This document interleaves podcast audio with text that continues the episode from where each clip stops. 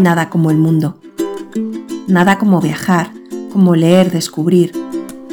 Nada como hablar y escuchar. Este es el podcast de No Place Like World.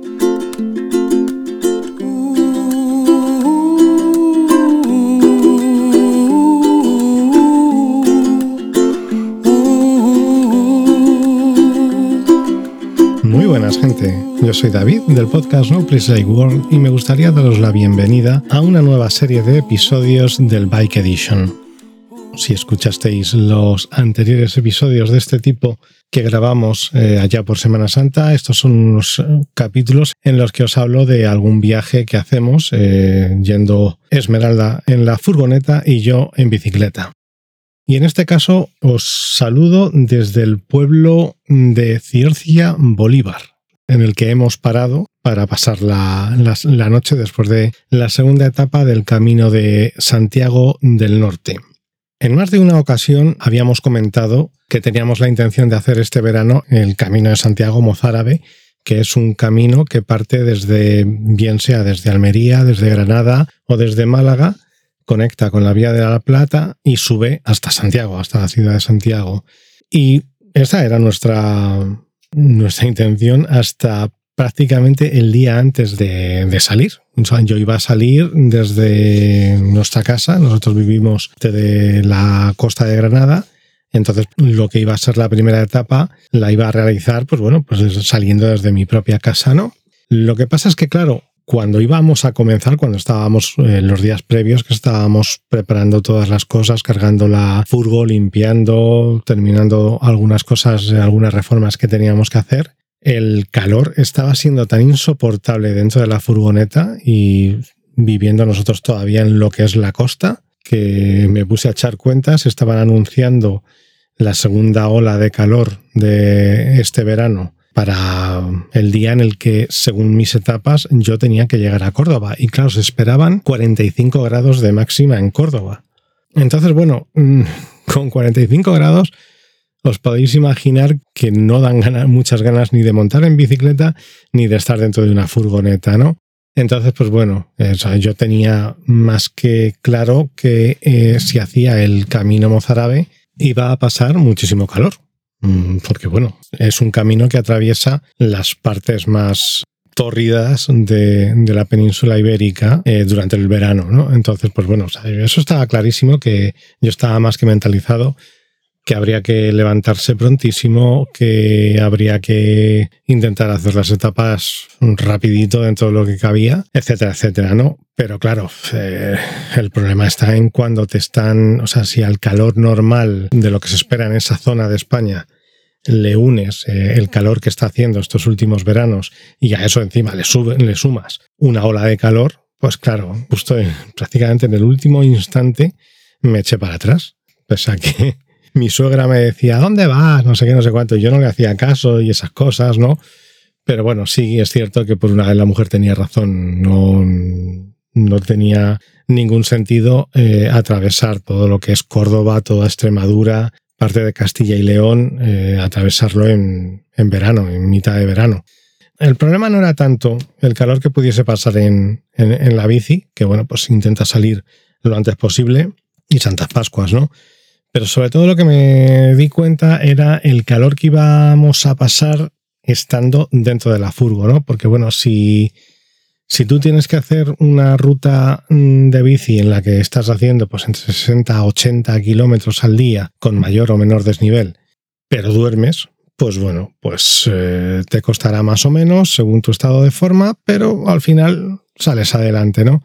Pero claro, es que el problema es, nosotros ya sabemos lo que es por el verano pasado eh, atravesar toda España y el calor que puede llegar a hacer dentro de la furgo. Al final la furgo tiene un cuerpo de chapa y por más aislada que esté, siempre vas a acabar teniendo calor o, frío. Entonces, pues el miedo que me da a mí sobre todo era eso, era si iba a poder dormir, ¿no? O sea, si cuando sonase el despertador a las 5 de la mañana a lo mejor, había pegado ojo Mm, con todo el calor, ¿no?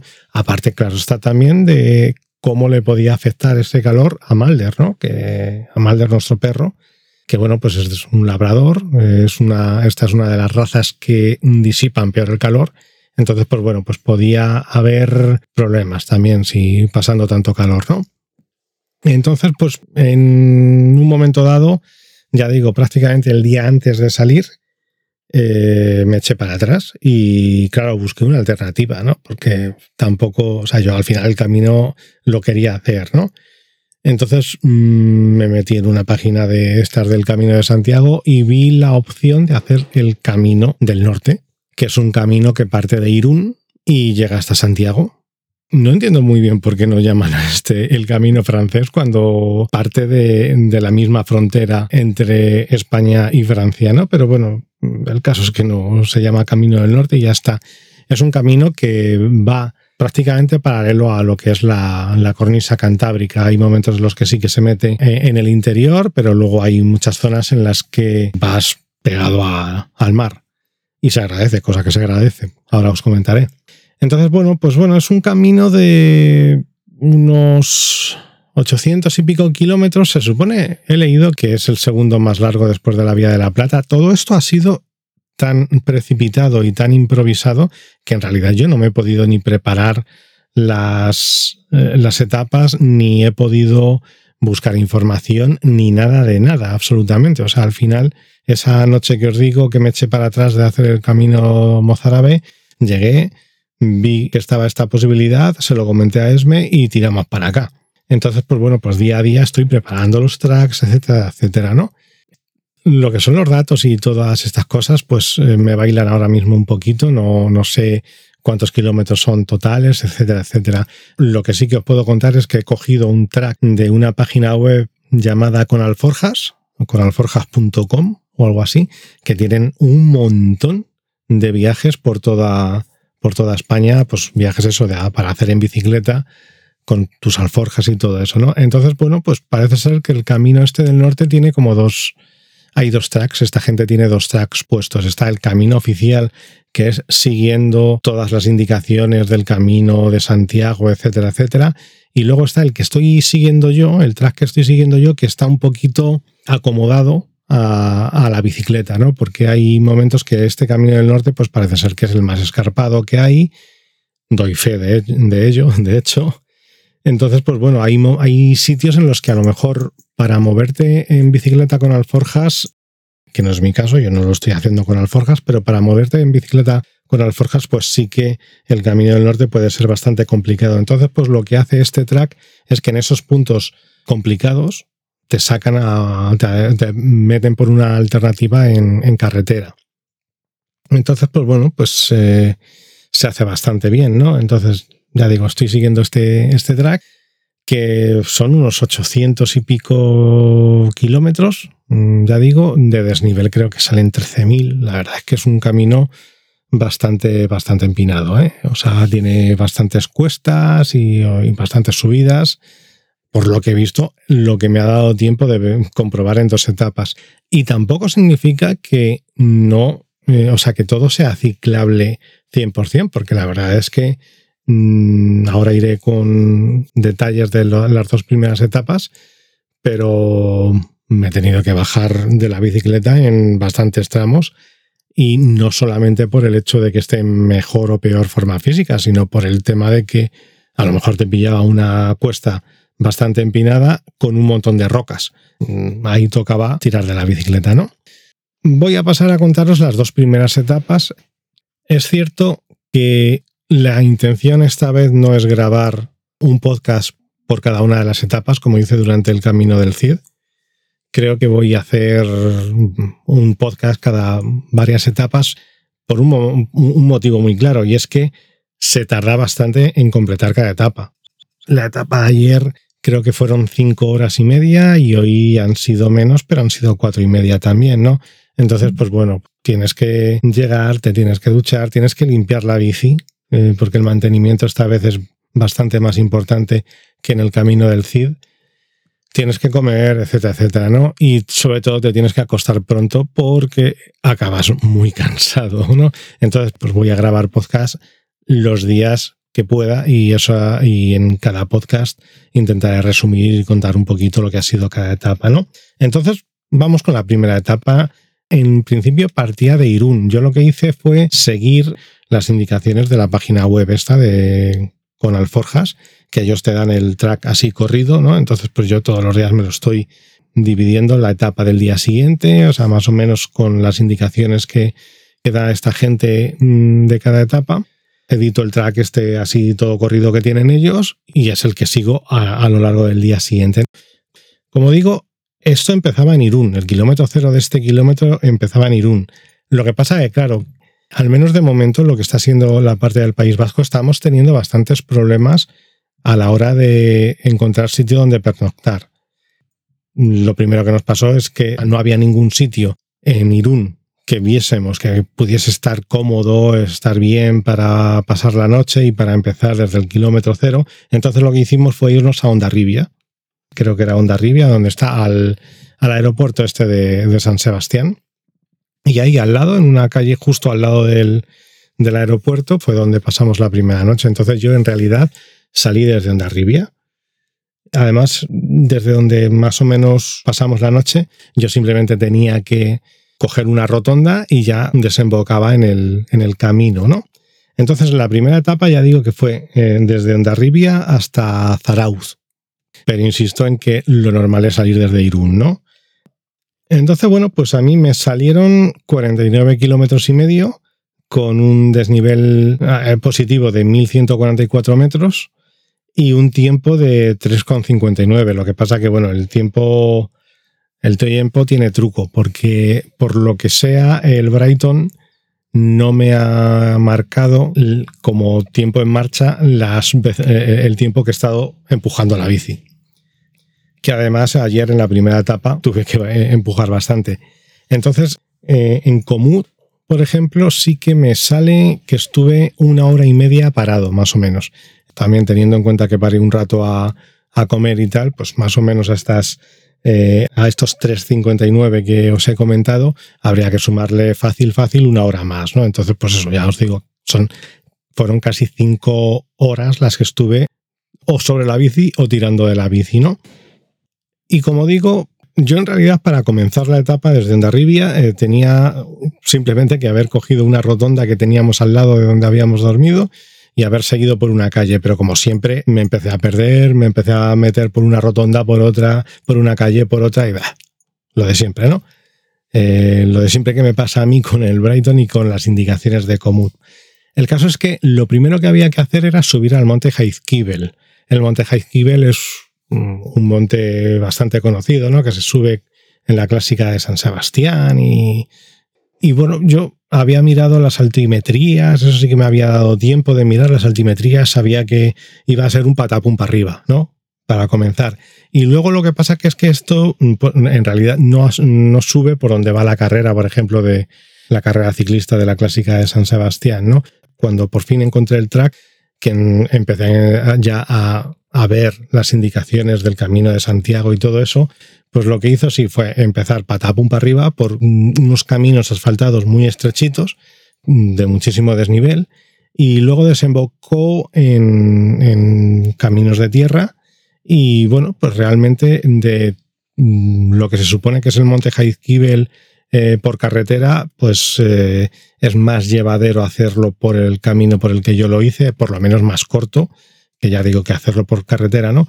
Pero bueno, eh, nada más empezar, lo primero que escuché, o sea, nada más coger el primer tramo de, tierra, que empezaba con un montón de rocas y todo esto, yo lo primero que pasó es que escuché un crack. Y yo dije, bueno, a saber qué ha pasado. Yo miré así un poquito por la. Miré las ruedas a ver si había sido un, un radio o algo y que va, no había sido nada de eso. Entonces, pues yo seguí, continué adelante, me tuve que bajar nada más un poquito más, unos metros más adelante y tal, y tuve que empezar a patear, tirando de la bici, luego ya me subí a la bici, etcétera, etcétera, ¿no? Y, más adelante me daría cuenta, en San Sebastián me daría cuenta que lo que había pasado es que se me partió el, sillín. Nada más los primeros metros, no, es que llevaría pues cosa de dos kilómetros así y se me había partido el sillín. Pero bueno, yo no me había dado cuenta en ese momento de que era eso lo que había, el, ruido que había escuchado. Así que yo seguí adelante tirándome por, no voy a decir trialeras, pero sí por caminos en los que había muchísima tierra, o sea, muchísimas rocas, muchísimas piedras y tal, caminos que no eran para nada lisos. El caso es que, bueno, para no hacer esto muy, intentar no hacer esto muy largo, pues comentaros que el, camino se sigue muy bien, o sea, está perfectamente marcado. Y lo primero, mm, o sea, saliendo de una vez que se deja atrás el monte Heizkibel y tal, se llega a pasajes. O sea, todo lo que era la zona hasta llegar a pasajes, pasajes o pasaya. Pasaya, el que conozca la canción de Barricada, pues es ahí en, esa bahía donde se, dieron los hechos de que se narran en esa canción, ¿no? Pues bueno, hasta llegar ahí a Pasaya todo era precioso. O sea, de verdad que eran unas subidas por montaña o por monte con unas vistas impresionantes. Me llamó la atención la humedad que había porque sí, o sea, es que nada más empezar ya estaba sudando, pero esto que te están cayendo las gotas de sudor que, que normalmente no pasaba. Claro, se lo comenté a él y ella me dijo, a ver, es que con toda la humedad que hay es, lógico, ¿no? bueno, pues sí, pues será, será lógico, pero a mí no me había pasado una cosa así, nada más que en, la zona en la que vivimos nosotros cuando, es, cuando estaba muy nublado, ¿no? Entonces, ya digo, o sea, una zona preciosa, pero que es que merece la pena ir con la bici. Además, luego, pues igual que hubo unas rocas eh, en su vida que no que me obligaron a bajarme de la bici, luego hubo otras, o sea, hubo zonas en bajada ahí con las rocas que era, era puro mountain bike, ¿vale? Entonces, eh, esa primera zona hasta llegar allí a Pasaya me, me, encantó. Luego lo que pasa es que llegas a Pasaya y, y bueno, pues es una zona urbana feísima. O sea, yo lo siento, pero es feísima. No sé si sería el día que estaba así tristón eh, y encapotado o qué, pero que me dio la sensación de ser una zona, pues, la típica zona de astilleros del norte que, oye, pues, bonita no es. Y es curioso el...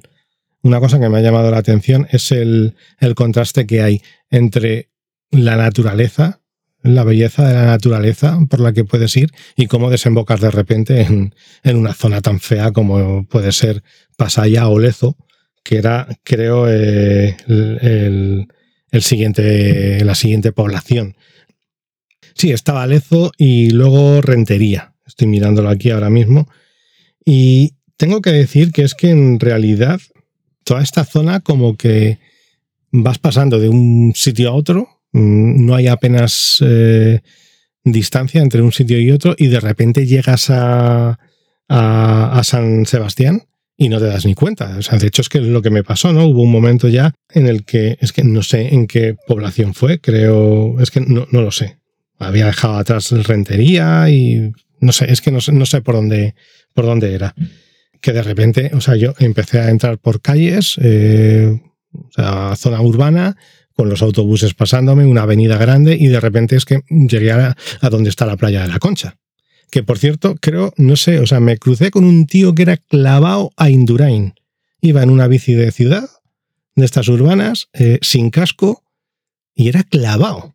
Yo sé que Indurain, en su tiempo en activo, vivía en la playa de la Concha, no sé si seguirá viviendo por ahí, y lo mismo si es que este tío era Indurain, pero bueno. El caso es que da igual, ¿no? Que yo seguí llegué a la playa de la Concha prácticamente sin darme cuenta. Y después de la, de la playa de la Concha comenzaba una subida eh, bastante empinada que acababa luego en, o sea, de repente se, comenzaba una calzada y terminaba, o sea, había un momento en el que se paraba, eh, se terminaba el asfalto y seguía ya en, por tierra y de verdad, una subida preciosa, durísima, pero preciosa también. Entonces seguía luego por la tierra, por la zona de, tierra, empezó a, así a llover un poquito, que esa es otra. Eh, gracias, hay, que dar gracias a que el tiempo eh, está así tristón y todo eso, está lloviendo, supongo que es el tiempo, el clima normal, la climatología normal de esta, de esta zona, ¿no? Por eso está todo tan verde pero que gracias a, que estaba lloviendo y tal, se hizo más llevadero todo, porque, bueno, o sea, hubo momentos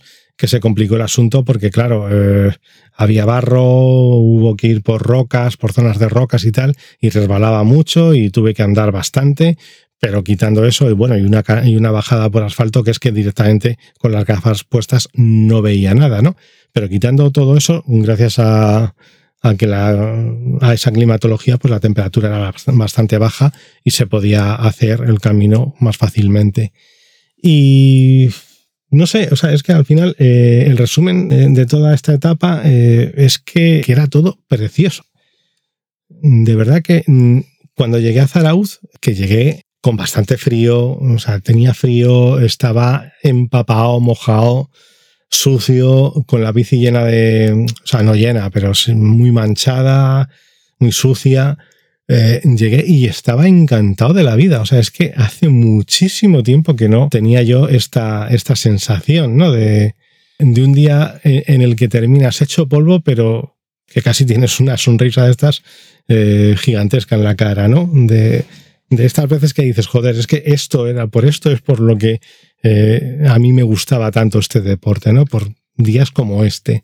Entonces merece mucho la, pena hacer la, primera etapa esta del Camino de Santiago, del Camino del Norte, porque ya os digo que, es una, que ha sido una, una etapa preciosa. Y ya pasando a la etapa número dos, la verdad es que esta, la segunda etapa no ha tenido mucha, mucha historia. En teoría sale de Zarauz y termina, eh, o al menos como está en, puesta en el tag de la página de, de Coral Forjas, eh, empieza en Zarauz y termina en Marquina Chemin.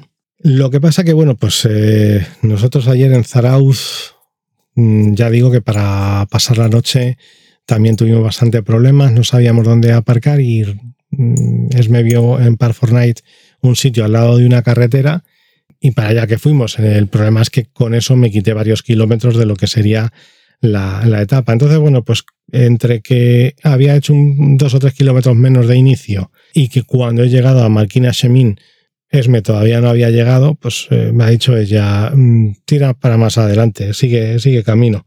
Entonces he llegado hasta el siguiente pueblo que se llama eh, Cenarruza Bolívar.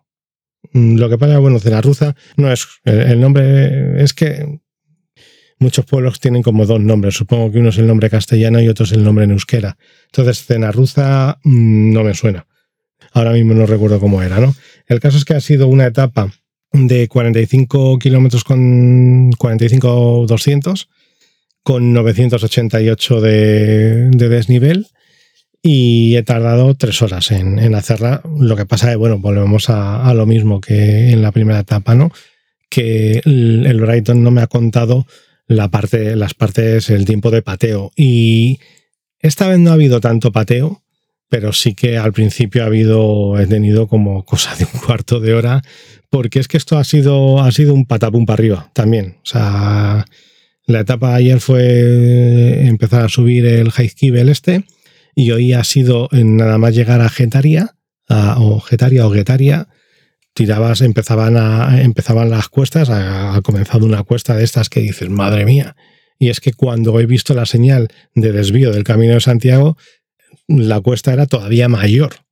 O sea, de hecho es que me ha, pasado, me ha llegado a pasar una cosa en un momento dado que, ha sido que mm, he, mirado el desnivel, eh, el, perfil de la etapa, y me ponía que estaba bajando en ese momento cuando yo en realidad estaba subiendo a pie. O sea, iba, iba a pata, iba arrastrando la bici y, veo que pone que debería estar bajando. Y digo, venga ya.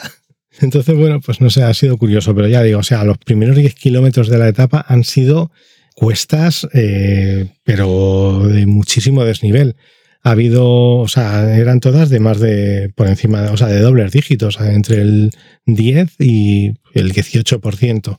Ha habido mucho, muchos tramos de eso, de, de 17, 15, 14, 15, 16, 17%.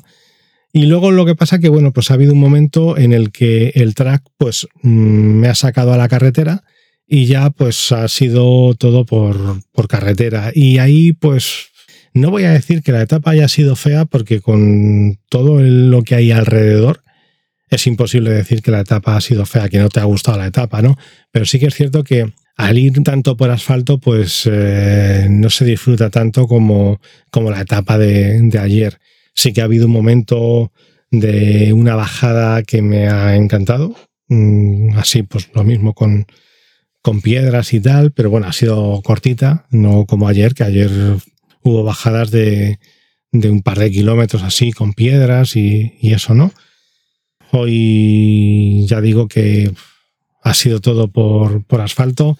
Ha habido en, por la zona de un pueblo que se llama Mutricu o Motrico, no, no, no recuerdo cómo se llama, por ahí era carretera de esta de la que te están pasando los camiones al lado y que muchas veces dices, uy, este, este viene muy cerca, este va a pasar muy cerca. Y bueno, pues así es que no sé, yo al menos no, no disfruto nada cuando voy pedaleando cruzando los dedos porque no pase nada, ¿no? Entonces, pues bueno, pues ya digo que ha sido un poquito más desangelada en cierto modo, pero vamos, que esto era levantar la cabeza y cuando veías por dónde estabas, porque si tú podías ir por una carretera, pero es que todo era precioso. O sea, es que ha habido un momento en el que en mitad de, una carretera, de una de las carreteras que he tomado, mmm, había un mirador con unas sillas ahí y ahí me he sentado, me he puesto a comerme un par de barritas y, claro, mirando al mar y dices, joder, es que eh, es increíble eh, estar por una carretera y tener esto enfrente, ¿no? Este, este paisaje. Entonces, bueno, pues ya estoy en la provincia de Vizcaya, hemos hecho el paso de una provincia de Guipúzcoa a Vizcaya y mañana la etapa pues me llevará a, la capital de, Vizcaya, en principio, ¿no? A Bilbao. Así que, bueno, tampoco voy a hablaros mucho más porque no ha pasado mucho, no hay mucho más que reseñar de, de lo que ha sido las dos etapas.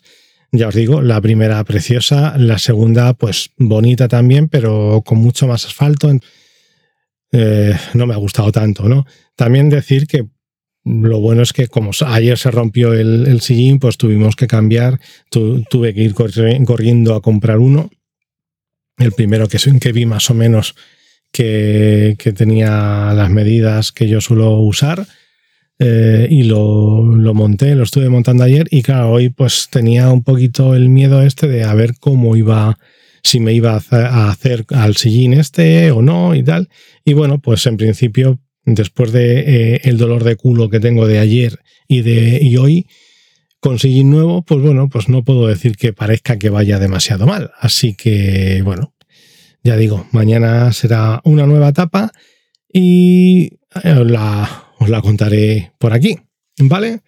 Pues nada más, esto ha sido un poquito una crónica muy rápida de lo que han sido la primera y la segunda etapa de, esto, de este camino del norte y el por qué estoy haciendo el camino del norte y no el camino mozárabe.